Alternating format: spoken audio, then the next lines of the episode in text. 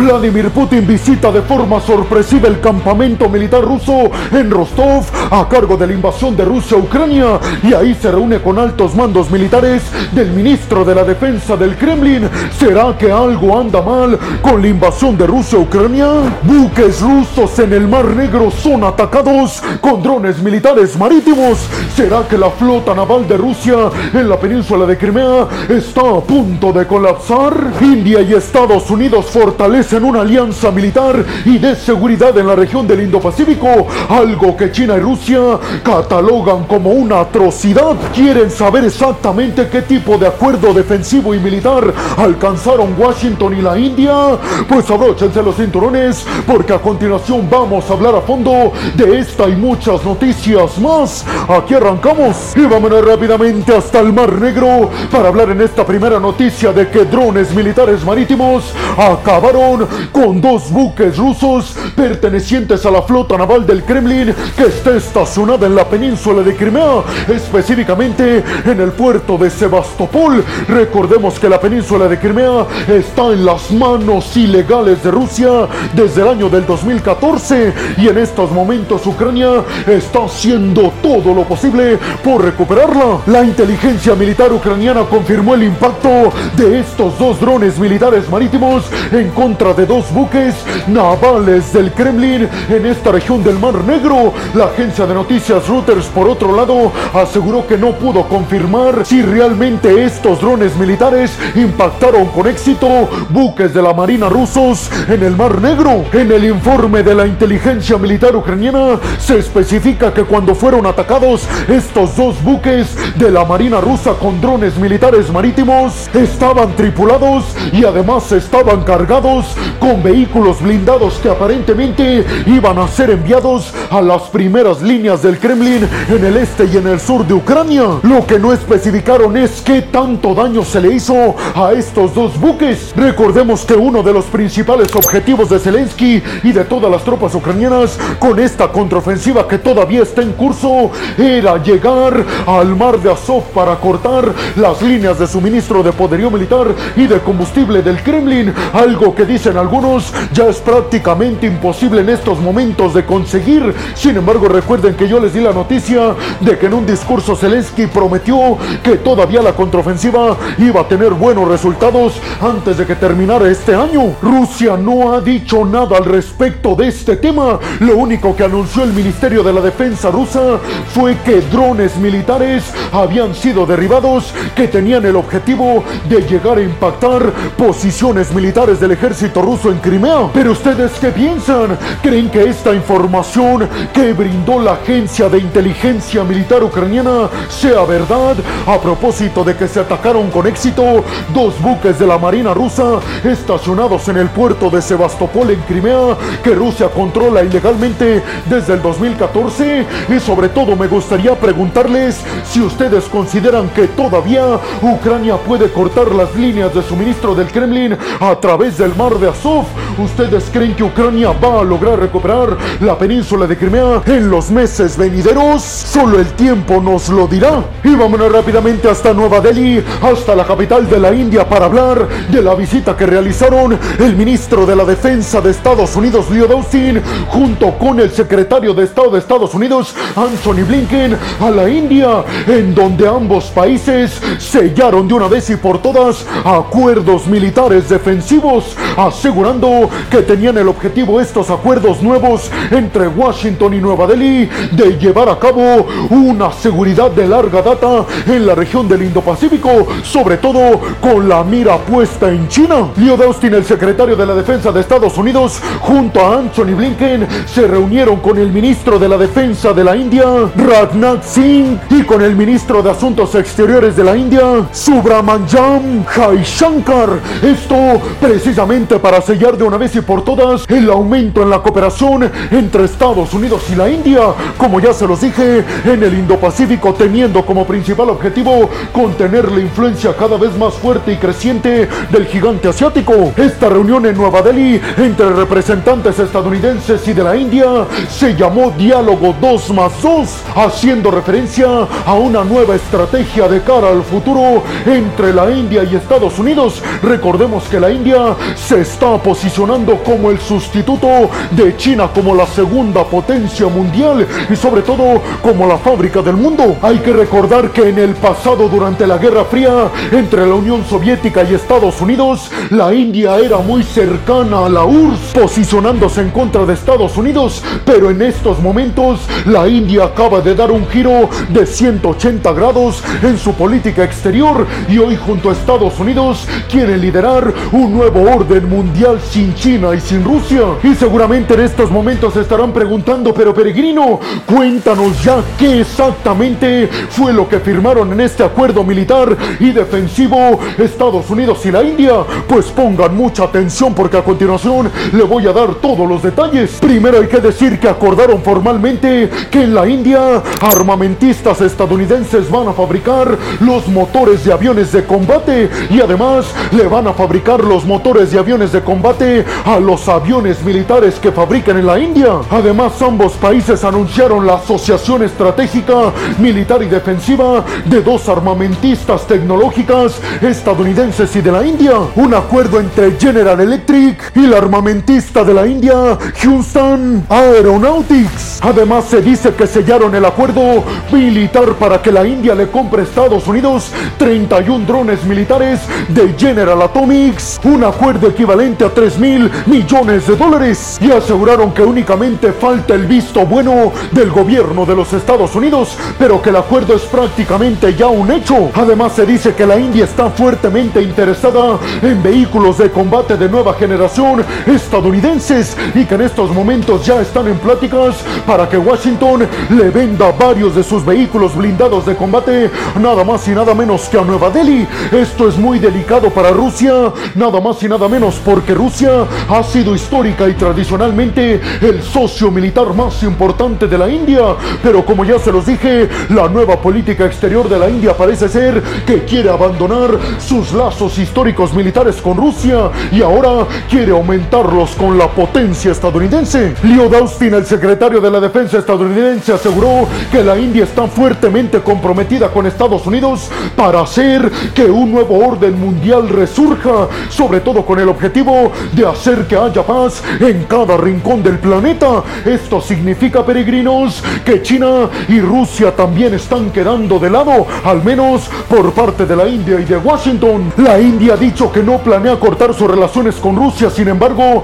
el hecho de que esté aumentando las compras de poderío militar a Estados Unidos y las esté disminuyendo de Rusia, eso nos dice más que mucho. Además, hablaron sobre el conflicto en Ucrania y sobre el conflicto actual en Medio Oriente entre Hamas e Israel y aparentemente en la declaración conjunta al terminar esta reunión, tanto la India como Estados Unidos piden un alto al fuego inmediato, piden paz duradera y aseguran que van a apoyar en todo lo que se necesite para llevar a cabo una paz de larga data, tanto en Ucrania como en el Medio Oriente. ¿Ustedes qué piensan? ¿Creen realmente que Estados Unidos y la India tengan los requisitos suficientes para desarrollar un nuevo orden mundial, dejando de lado a Rusia y a China? Y sobre todo les preguntaría, ¿ustedes creen que la India será capaz de superar en prácticamente todos los rubros a China como la segunda potencia mundial? Y vámonos rápidamente hasta Rostov, una región rusa cercana a Ucrania, para hablar en esta siguiente noticia de una visita sorpresa y bastante extraña de Vladimir Putin a este campamento en Rostov, a este campamento militar que es de hecho el encargado de la invasión de Rusia a Ucrania. Ahí Vladimir Putin se reunió con Valery Gerasimov, el líder y presidente del Estado Mayor Conjunto de Rusia, y con Sergei Shoigu, el ministro de la Defensa del Kremlin. Muchos se preguntan en Occidente si es que esta reunión se llevó a cabo por cuestiones de dificultades en el campo de batalla en Ucrania, pero muchas fuentes en Rusia aseguran que esta reunión más bien se llevó a cabo como protocolo para verificar por parte de Putin cómo iban las cosas en Ucrania. El Kremlin aseguró que la visita de Vladimir Putin también tuvo el objetivo de verificar las nuevas cadenas de suministro de poderío militar de Rusia, pero sobre todo el poderío militar de última generación que supuestamente Rusia ya está fabricando a pesar de las sanciones militares y tecnológicas occidentales. Recordemos que esta ciudad de Rostov fue precisamente donde Yevgeny Prigozhin junto a los mercenarios de Wagner intentaron llevar a cabo su motín, un motín que sabemos en lo que que terminó con la muerte bastante extraña de Yevgeny Prigozhin cuando viajaba en su jet privado desde Moscú hacia San Petersburgo. Pero ustedes qué piensan? ¿Para qué creen que Putin está visitando tantas ocasiones y de forma sorpresiva al campamento en Rostov encargado de la invasión de Rusia a Ucrania?